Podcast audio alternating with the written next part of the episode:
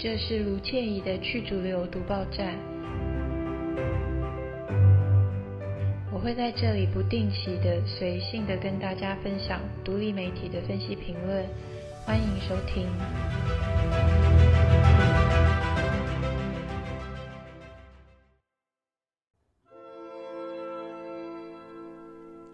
大家好，今天是一月十三号，录音的时候其实是选举日。那这几天可能大家都是看很多选举的新闻，然后盯着电脑或是电视。呃，我盯着电脑，但是我看的不是台湾的选举，我看的是南非在国际法院告以色列种族屠杀这个网络直播，然后非常关心这件事情。不过这这这这件事情上个礼拜有讲过。那我想先分享一下在，我觉得现在这个世界真的是非常的动荡，然后给我一种很恐怖的感觉。然后台湾大家都关心选举，这个没有错。可是我想我们在 Podcast 讲过很多次一个想法，就是选举是一件，我也有我刚刚有去投票，然后我们每个人都去投票。可是我们同时可能也可以想一下，选举就是人民投票这件事情。跟我们可以真正决做决定、掌控，说这个国家或是这个世界什么走向，未来什么走向，那个那是其中一个很小很小的一件事情。因为我们在选举那天花一些时间，或是选举前花一些时间去想哪个候选人比较好，这个这件事情做完之后，剩下来还有很多很多很多事情要做，一部分。该做的事情就是去了解这个世界，因为其实现在每个国家的选举，每个国家的选民，他选出一个政府，那个国家的政府，它的主权其实越来越小。就是在现在这个世界里头，新自由主义的世界，或是资本主义的世界，或是强权，或是财富集中，或是权力集中的世界，因为那些权权力集中跟财富集中，它都是跨国界的，所以有一种你。某一个国家选举，可是你这个国家，你的领导人再怎么好，你基本上逃不过一个，我们可以说是宇宙主宰他们的手掌心。其实那个是另外一个形式的独裁专政，就是非常这个世界上非常非常少的一些人，他们在决定这个世界未来的走向，要不要减碳啊？要不要把化石燃料留在地底下，不要把它挖出来啊！要不要打仗啊？这些，这基本上不完全，相当大，不完全是一个国家决决定，然后相当大程度就是那些宇宙主宰。我给大家分享一个数字，就是 Jeff Bezos，就是呃，Amazon 亚马逊的呃老板，他二零二三年他赚钱的速度是怎样？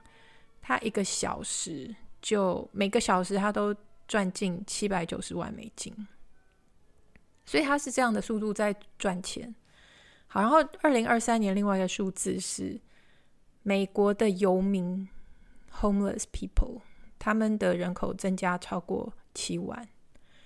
是以十二趴的速度在成长。所以，嗯、然后去今年的一月。美国有六十五万，诶，这应该是去年的一月。去年的一月就有美国就有六十五万三千多个人无家可归，所以这个告诉我们说，我们要看的不是绝对数字，是看这是趋势。这趋势就是一直在恶化，一直在恶化，一直在恶化。所以财富跟权力集中到某一个程度之后，民主政政治是非常难运作的。投票投完了，然后你还是没有办法决定这个主国家要怎么走，所以那个主权是一种可以说是一种幻觉。那我我我，因为我们每个人也同时都是世界公民，我们作为世界公民，我们没有地方可以去投票，我们没有选举，我们没有没有选举，没有人可以投票说，哎，那个贝佐斯，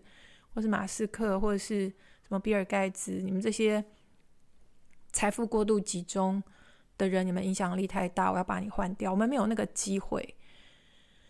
所以我觉得作为世界公民，我们可以做的事情，我能想到就是我们的知觉要打开，我们的警觉要有。然后至于实际可以做什么事情，那个以后可能会需要讨论。也许有一天情况遭到这个世界的人民真的需要联合起来做一些什么事情，也不一定。但是总之，我觉得我们呃。要有那个知觉，然后眼睛打开，耳朵耳朵打开，因为否则话一直这样下去，这些宇宙的主宰，不管说他是 Masters of the Universe，或是一个常听到的词，就专门指那那那些精英，叫做 Global Ruling Class，就是 Global 的 Ruling Class，它是全全球，它是统治全球，或是 Global Ruling Elites，他们已经权力集中到。以前比较需要哄骗大家，现在还是需要哄骗。可是渐渐渐渐，当那个权力集中到一个地步的时候，已经快要不必哄骗了。就是他爱怎么样就怎么样，你骂他嘛，你骂，或是你你说他，你把他揭露，好像都没有什么，都没有什么用。那我等下会分享说，作为世界公民，我们不光是我们希望。要有什么样的世界没有办法得到，而且我们也被蒙蔽的很厉害，因为我们很多的资讯都被他们给阻断、阻挡、删除、拦截。我等一下会讲这个，但是我先想提一下下的是，十一号、十二号是国际法院，他们对于南非提出来的以色列种族屠杀这件事情开庭。一月十一号一一个下午，呃，在当地在海牙是一个早上，是南非他们提出他们的说法，所以那整整天那那整整段都是南非的那些呃律师啊，他们在表表述，在陈述说以色列为什么犯下种族屠杀，那个非常的精彩，非常非常精彩，非常好看。然后一月十二号的时候，就换成是以色列。他在国际法院，他就在辩护，然后说他自己并没并没有种种族屠杀。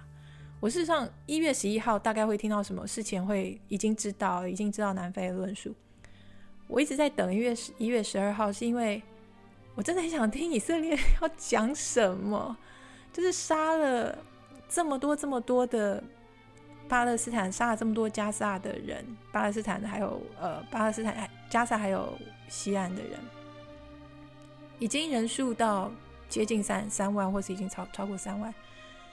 妇女、小孩、身障的、心脏的，然后一大堆孤儿，然后不管人家逃逃到哪里，你都是炸烂，都是炸死，或者是双手没了、双脚没等等等，这到底要怎么样去自圆其说？所以一月十二号的那个，我看了我就觉得有一种非常恐怖的感觉。然后除了这个之外，围绕这个还有，呃，就是南非他在国际法院告以色列种族屠杀这件事情，已经获得到我最后 check 是有十六个国家超过十三亿人口是挺这个南非对以色列提出的这个种族屠杀的呃控告。然后里头可怕的地方有几个，一个就是说，西方一些主流媒体，至少像我们英国的 BBC 跟 Sky News，我觉得这蛮可怕的。就是一月十一号的南非在陈述的那个，他们不播，就是 BBC 跟 Sky News 都没有播。然后等到一月十二号是以色列在讲以色列这一边的话的时候，BBC 跟 Sky News 才播。所以这个两天开庭两天，西方这些主流媒体，CNN 第一天也没有播，第二天的似乎也没有播，不是很确定。但是蛮可怕的吧？就是选择性的让读者、让听众、让阅听大众只听以色列那一方的说辞。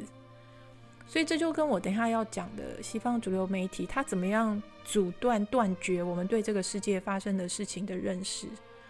已经到了一种非常严重、非常可怕的问题。然后，另外还有一个可怕的事情是，可能大家看新闻有看到，美国跟英国他们都呃出，就是呃他们在轰炸也门，已经开火。这个东西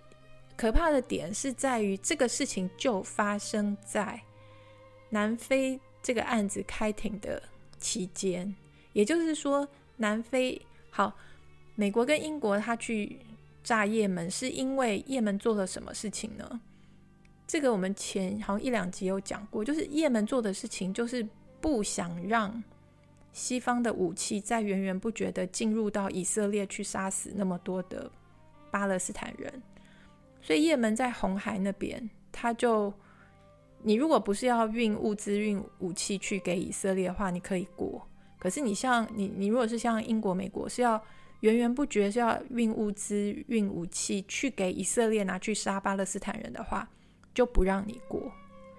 所以因为叶门做的事情就是这件事情，因为做了这件事情，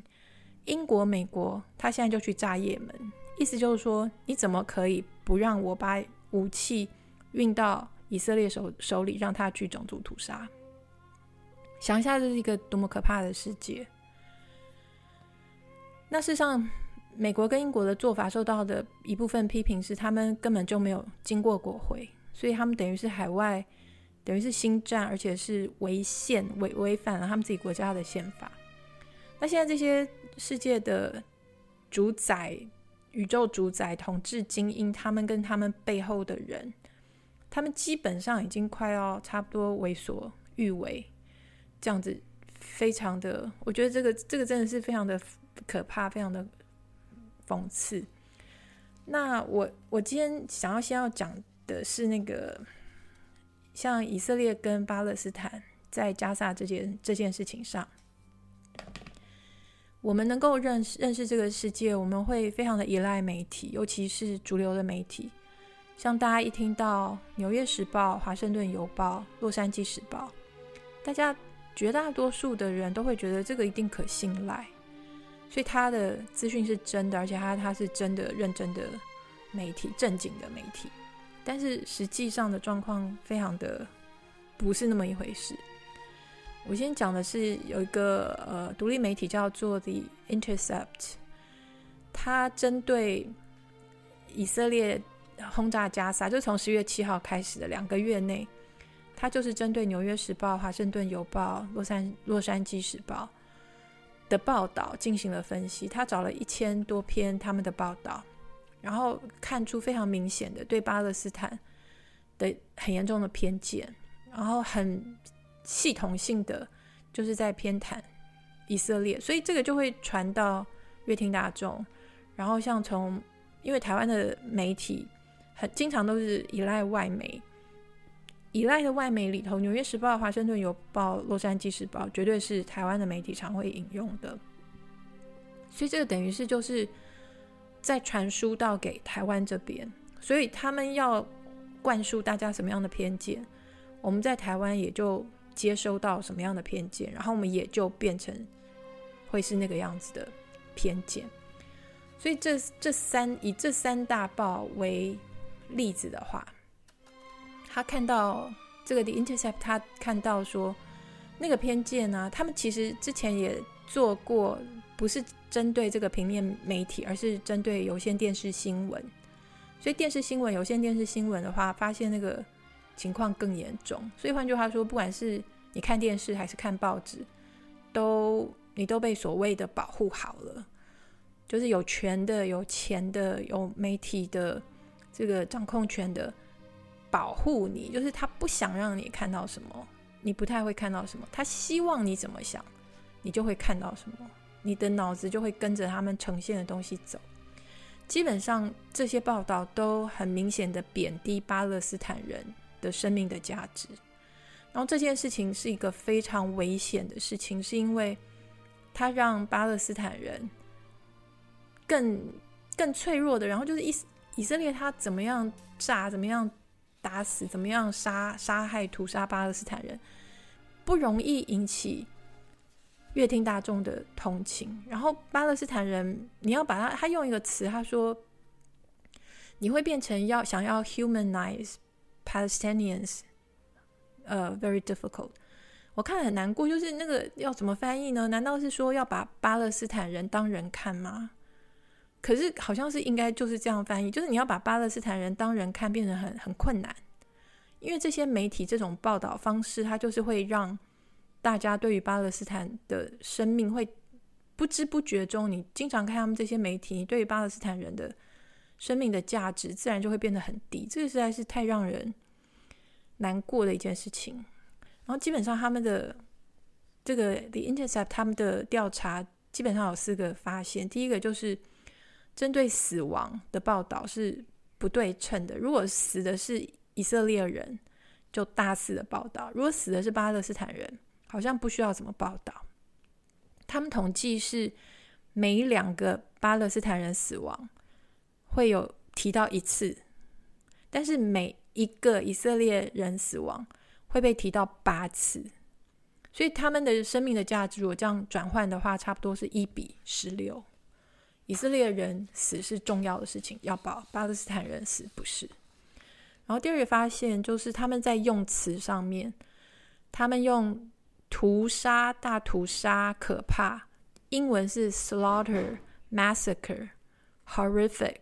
这种比较会引起读者情绪的词，只会用在以色列人身上。同样的事情发生在以色列人身上，跟发生在巴勒斯坦人身上。这些大报纸的编辑跟记者，他们会用 slaughter、massacre、horrific 在以色列人身上，不会用在，不太会用在巴勒斯坦人身上。他们算出来的笔数是，像屠杀 slaughter 这个字，笔数是六十比一，啊，六十用在以色列人身上是六十次才会用一次在巴勒斯坦人身上。massacre 这个字的笔数是一百二十五。比二，然后 horrific 是三十六比四，所以总之这种会带动读者情绪的用词，他们非常小心的不要让读者对于巴勒斯坦人会产生一种情绪，或是感情上会觉得同情，或者是他们可怜。然后《纽约时报》的一个典型的呃，像《纽约时报》一个典型的报道，它的标题，他在报十月七号的哈马斯攻击事件的时候。它的标题是为了安全，他们跑进防空洞，结果他们被屠杀了。所以这个标题就显示那些以色列人很可怜，然后他们是为了安全跑防空洞，然后在里头被被屠杀，很惨。可是你能够找到《纽约时报》它对于类似的状况，可是是发生在巴勒斯坦人身上的情况，你能够找找到最有。令会会引发人同情的报道的标题，会找到一篇是战争把加萨变成了儿童的坟场，这是你能找到最引发人人们情绪的一个标题。可是问题是，那个标题它是引用了联合国的说法，所以那个标题也并不是《纽约时报》他们自己引用的那个用的那个标题，所以在用词上面。那么小心，这个是第二个问题。第三个问题是我们都知道，在加沙死了非常多的儿童，然后另外一种死了非常多的人是，就就比例而言是记者。结果这个 The Intercept 他们调查说，他们的一千一百多篇新闻稿里头，就他们的研究的那个呃 data 这些这些报道，一千一百多篇里头只有两篇。标题提到是跟加萨的儿童有关的儿童，只有两篇是讲到加萨儿童。然后有的时候的情况是，《纽约时报》它譬如说有一篇文章内容是讲加萨的儿童，可是它的标题不去放，不去放这个是在讲加萨的儿童，这个也差非常多。这个对读读者而言，那个整个感觉，整个会煽起的同情心是不一样的。还有一个做法就是，年轻的以色列人，这些大报纸会把他们称作儿童，可是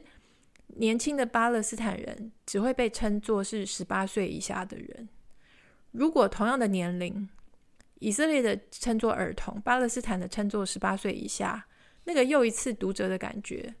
读的时候就非常的不一样。如果是巴勒斯坦，他们就讲十八岁以下，啊或者是未成年。可是你的眼睛，你如果看的是儿童的时候，你比较会去同情，所以他们就是当讲到巴勒斯坦的时候就不去用。更扯的是，在十一月二十一号的时候，有一个那时候有停战，然后交换一些人质的那个呃事情。在那个时候，《华盛顿邮报》他还特别把当时官方是讲要交换什么呃妇女跟儿童，当他讲到巴勒斯坦这一边的时候，他还手动的，就是故意的去把妇女跟儿童等于是擦掉。所以他的讲法是说，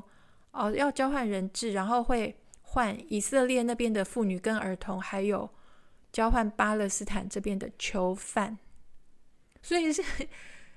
如果是在讲到以色列跟呃以色列的时候，他们就用妇女儿童；讲到巴勒斯坦，就避免妇女儿童这种字眼，而是用囚犯这样的字眼。然后同样的，跟儿童这件事情一样，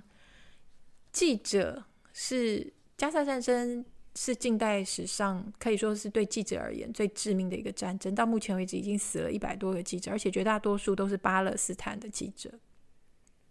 因为以色列就是不希望这些记者把真相传输到全世界各地。结果在他们这个《的 Intercept》他们研究一千一百多篇文章里面，只只有九个标题有讲到记者。然后也很扯的是，这九个标题讲到记者里面，只有四个是在讲阿拉伯裔的记者，其他五个可能就是其他西方的或什么的记者。所以他们等于是非常的要淡化、要冷处理一些非常关键的事情，所以透过报道的方式，就达到这样子的目的。嗨。如果你认同在这个节目可以听到很多资讯和知识，欢迎订阅追踪，直接给我们五星评论和留言。谢谢你支持多元观点。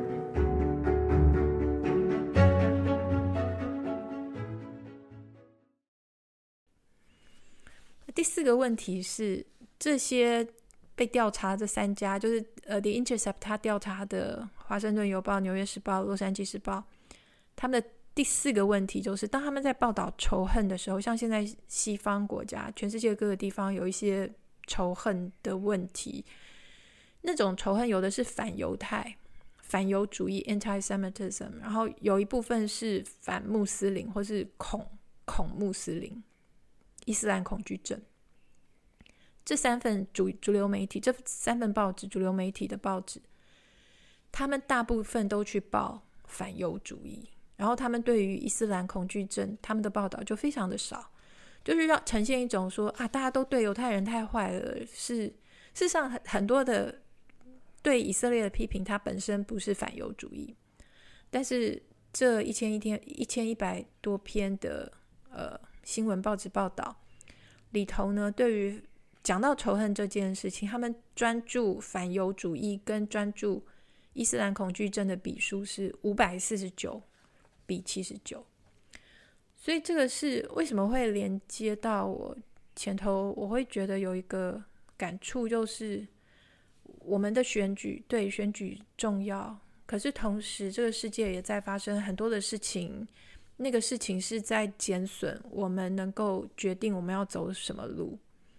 减损说这个世界权力放在谁手中，然后他做些什么样的决定，然后未来台湾的选项。有多宽？因为像这一类的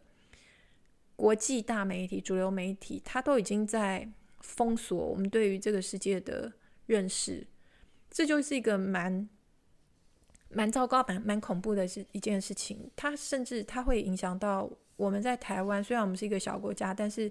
它同时也会影响到我们每个人做的一些判断，然后我们对于世世局以及我们对于政治人物的一些认识、一些判断。然后除了像《纽约时报》、《洛杉矶时报》这些之外，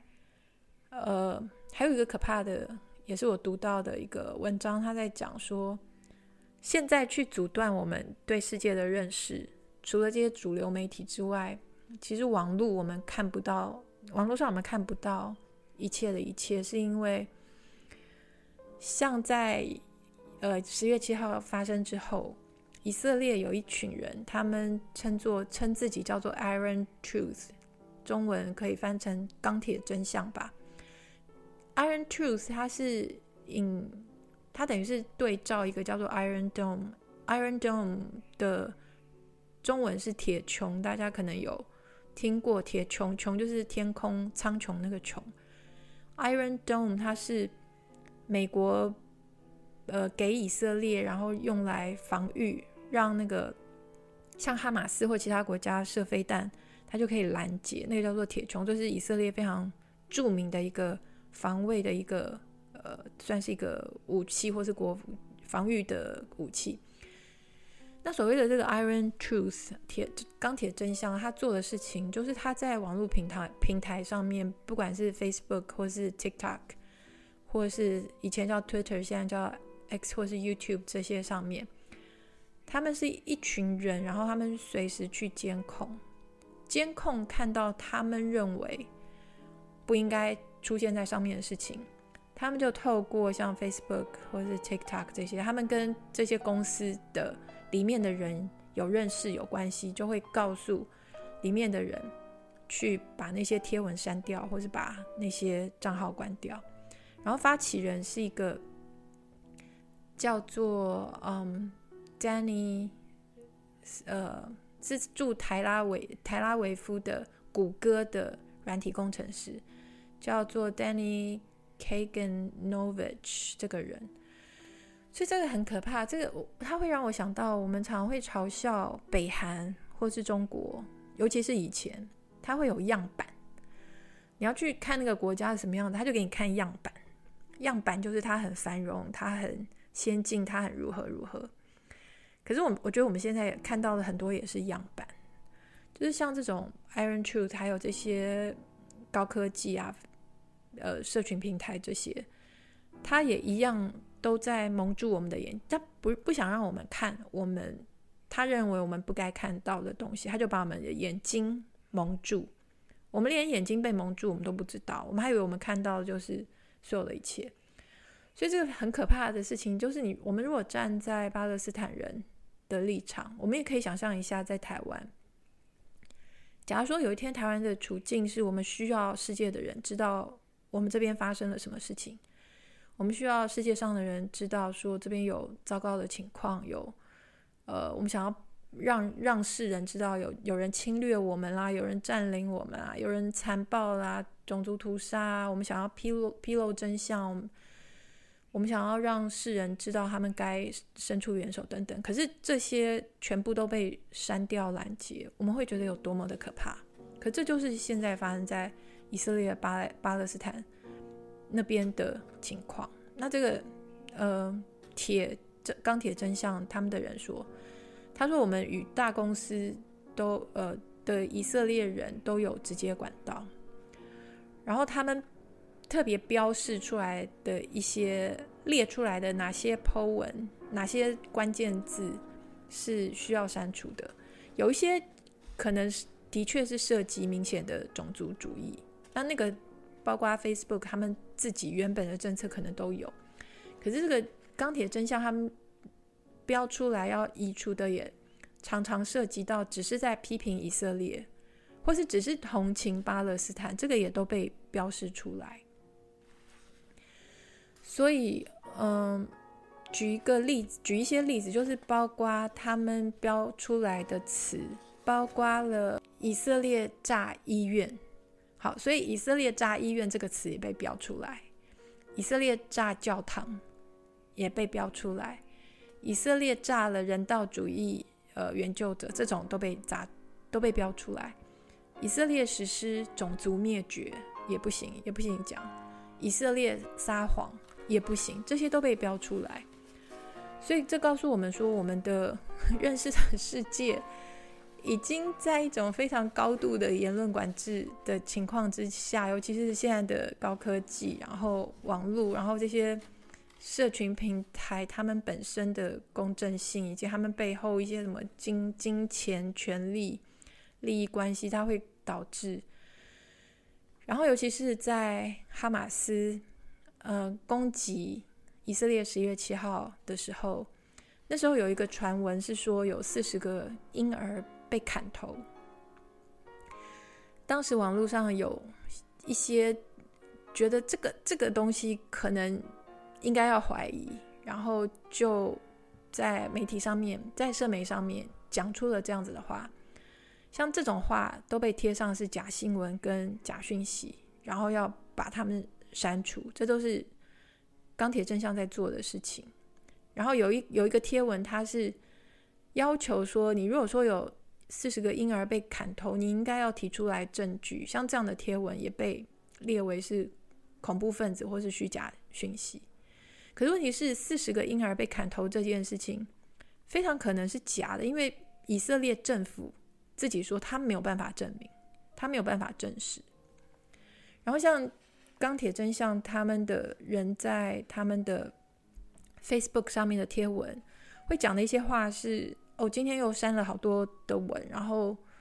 呃，Good job，keep bombing，就是继续轰炸，好像是在帮以色列不断的继续炸加沙，在帮他们打气。那这个这个让。我有一种感触，就是我觉得我们现在世界上的人很像牛啊、猪啊、鸡呀、鸭，好像被圈着，或是被要赶到围栏里头，然后被赶到围栏里头，那你就是那点空间，然后你基本上就是非常脆弱的、被动的，等着上面的有权力的人、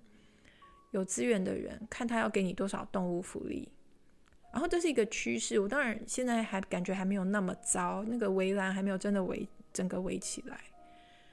可是感觉就是这是一个趋势，然后情况会越来越糟。它里头这篇文章，它里头有提到一个事情是，在网络上有人在呃，有人做了一个 app 叫做 No Thanks，它针对的是。它针对的是 Android 手机，你你用这个 app，你可以去抵制跟以色列有关的公司，所以这是一个蛮普遍的一个做法，就是用这样子的方法让我不晓得它的细节是什么，但是这个 No Thanks 这个 app，它就是在帮助大家去抵制抵制跟以色列有关的商品。就我觉得也蛮恐怖的，就是后来这个 Iron Truth 这个钢铁真相。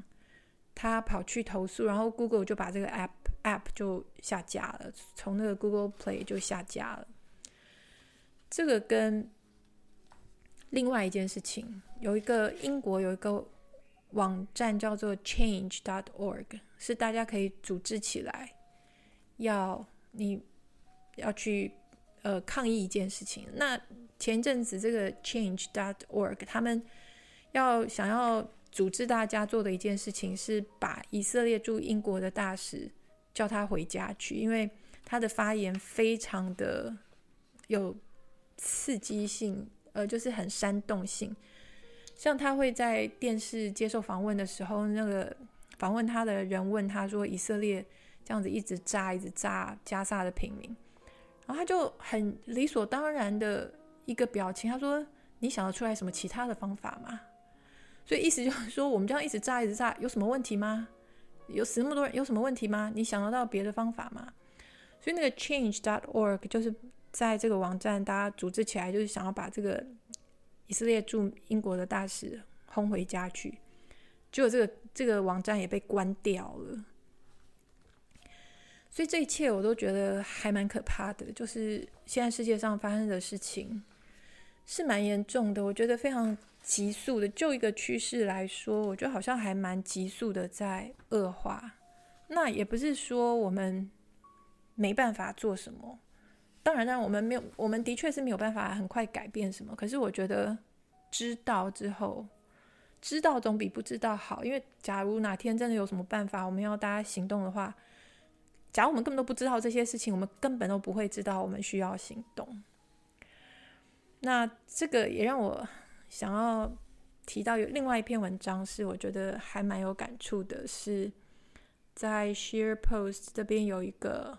呃文章，他是在讲一个叫做 Jacques Bold 的人，他是瑞士的一个退休的军情方面的专家，他写了一本书，但是是法文的，那这个 SharePost 把它翻成英文。这本书的名字是《俄罗斯的战争艺术》，西方是怎么样带领乌克兰打了败仗？他让我觉得跟我今天想要今天的一些感触很有关的，就是说，他说基本上西方对于俄罗斯，你读完他写的东西，你就会觉得西方真的蛮蠢的，是因为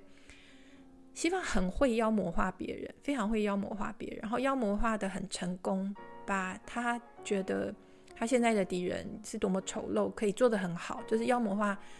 对方，西方很厉害，很很厉害，很厉害。然后久而久之，就 是西方自己就失去了好好去认识那个敌人的能力了。我觉得真的是讲得非常好，而且也非常的讽讽刺。那久了之后，你没有办法好好认识你的敌人，因为你长久以来你就是在耻笑他，你在亏他，然后你在妖魔化他，说他就是邪恶啊，他就是如何。然后久了之后，你不认识他，你没有办法发展出有效的策略。你就变成说，这就这就这就跟为什么会打这场俄乌战争，然后现在乌克兰这么的惨，有很大的关系。然后他说，因为西方都是忙着在妖魔化别人，然后西方看一件事情就是从历史的断点，他不看前面，不看后面，他就看那一点。然后像这个作者讲的很好笑，他说这是为什么？西方呢，看俄乌战争，俄乌战争就是始于二零二二年二月二十日，就是俄罗斯进攻那天。然后西方看加萨这件事情，加萨加萨巴勒斯坦以色列这件事情，这战争又是始于二零二三年十月七号。所以西方他变成说习惯性的，他没有历史的纵深，他不看前面发生的事情，他没有脉络，就是去脉络化。然后他说。西方呢，看事情就是在看静止的一张照片，可是像俄罗斯，他是看一个影片，从前面是什么，后面是什么。然后西方他喜欢看一棵树，看树。那像俄罗斯，他们是看一整个森林。我觉得这对于在台湾的我们，我觉得有蛮蛮重要的参考价值，因为其实我们一路上，我们跟美国好像是一起。有的时候是妖魔化中国，把它讲的是一个很可怕的怪兽，然后经常也都在唱衰它哦，经济又要垮，经济其实说起来，中国即将崩溃这个说法，我觉得至少二十年了，好像是二十几年前那本书《中国即将崩溃》，所以一直在讲中国即将崩溃，我觉得就跟这篇文章这本书讲的情况有点像，你一直妖魔化它，你一直说它又烂又笨又无能又如何，然后。一觉醒来就发现，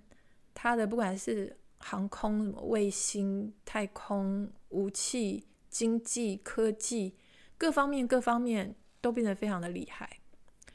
然后这在讲俄罗斯的这个作者他说，他说某种程度上，他说俄罗斯等于是静悄悄的故意让西方做那件事情，就是很夸张的妖魔化他，然后再透过媒体放送给全部的人。让大家都有一种很错误的、很扭对事实会有很扭曲的一种认识，然后这个时候，俄罗斯他就一次又一次的让你很惊讶，就是给你很多 surprise。然后这个时候，西方反而是西方自己就是非常的脆弱，因为是你自己一直妖魔化，一直在扭曲，所以这个是一个，我觉得台湾也在同样的困境之中。我觉得我们可以。思考一下，就是有一些警觉。然后，总之，这个礼拜这几这几天，嗯，我还会再持续的关注